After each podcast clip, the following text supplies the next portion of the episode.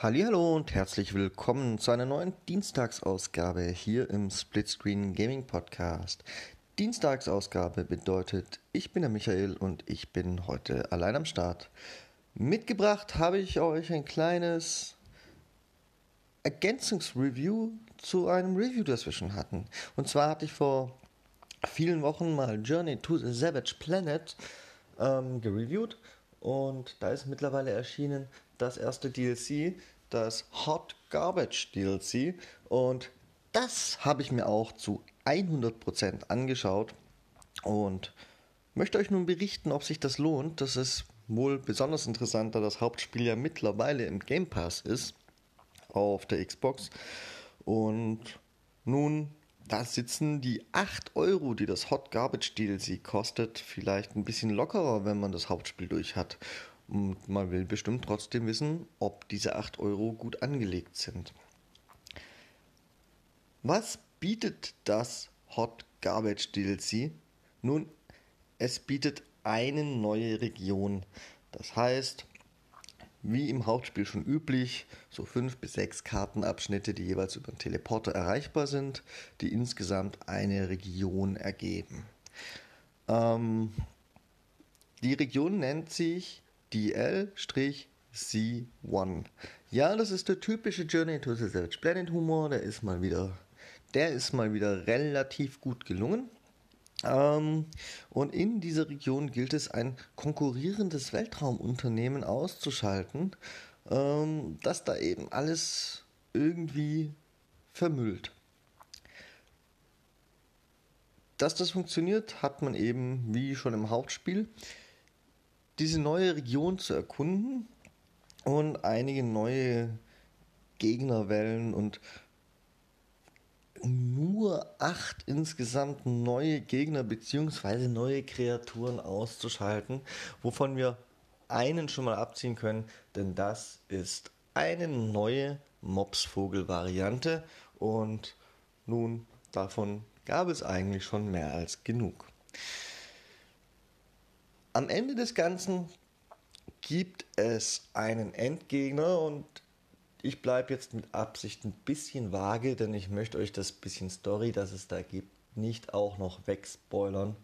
Ähm, der ist vergleichsweise easy, das ist quasi in Tradition des Hauptspiels gehalten, was, was das Easy-Sein angeht. Er ist sogar noch ein Ticken schwerer als die Gegner im Hauptspiel für mein Empfinden gewesen, aber eben auch nur ein Ticken. Die Story hat man durch in bestimmt hard to say, was ich würde sagen, so ein Durchschnittsspieler braucht vielleicht zwei Stunden. Ähm, ein guter Spieler eher noch deutlich weniger.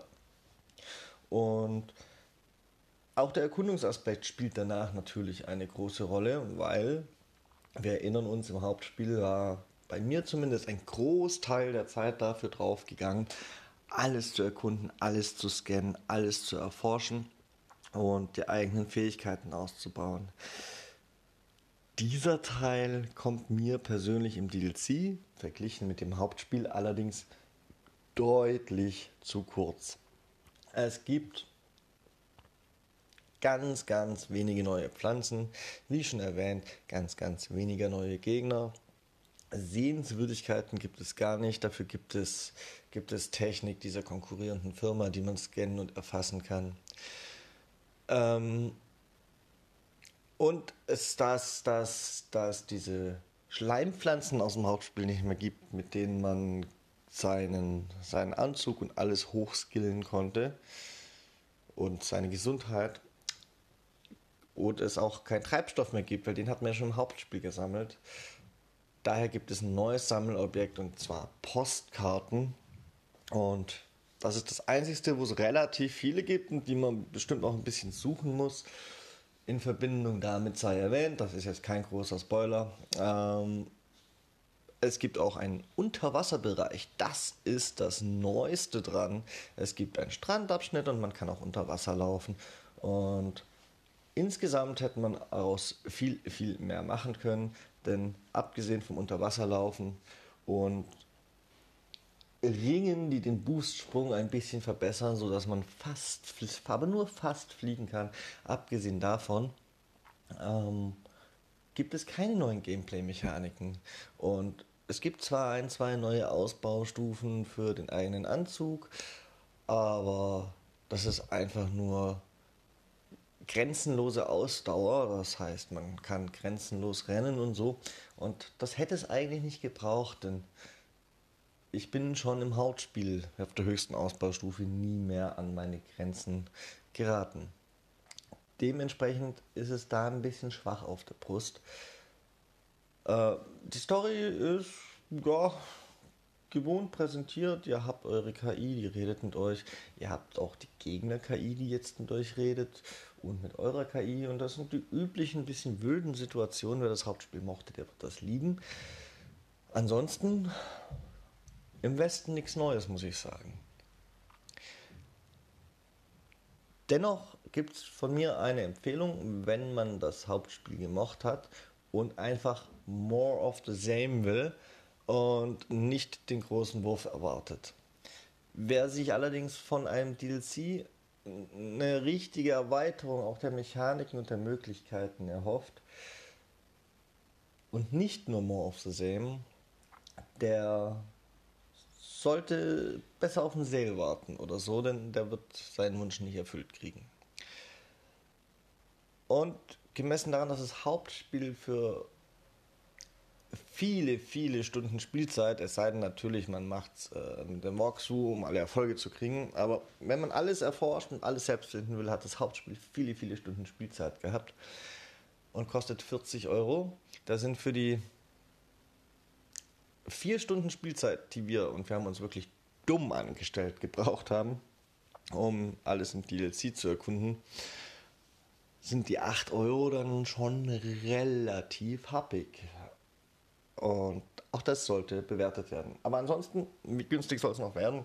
Ich finde, die 8 Euro waren für mich vollkommen in Ordnung. Und ich habe das Hauptspiel gekauft. Wer das Hauptspiel jetzt im Game Pass hat und einfach ein bisschen mehr möchte, für 8 Euro kann man das mal machen. Zumal es da ja noch den üblichen Game Pass Rabatt geben durfte. So viel meine Meinung zum Hot Garbage DLC für Journey to the Savage Planet. Ähm, ich bin auch sehr gespannt, was noch für DLCs kommen, wenn die Region schon DL-C1 heißt. Könnte es ja sein, dass es irgendwann mal abgeht zu DL-C2 oder so. Ich bin raus. Ich würde mich freuen, wenn ihr mir mal eure Meinung schreibt zum Hot Garbage DLC. Denn ja, so hin und her gerissen wie ich klinge, so hin und her gerissen scheint auch die Community zu sein. Ich habe mir das ein bisschen angeschaut und zwischen es ist großartig, vielen Dank, bis hin zu nur mehr vom selben und repetitiv, lese ich da alles und irgendwie haben auch beide Seiten recht. Würde mich mal interessieren, wie das bei euch so ausschaut. Schreibt mir an gamingpodcast.splitscreen at gmail.com. Am Donnerstag begrüßt euch der Rüdiger. Bis dann. Bye bye. Auf Wiedersehen.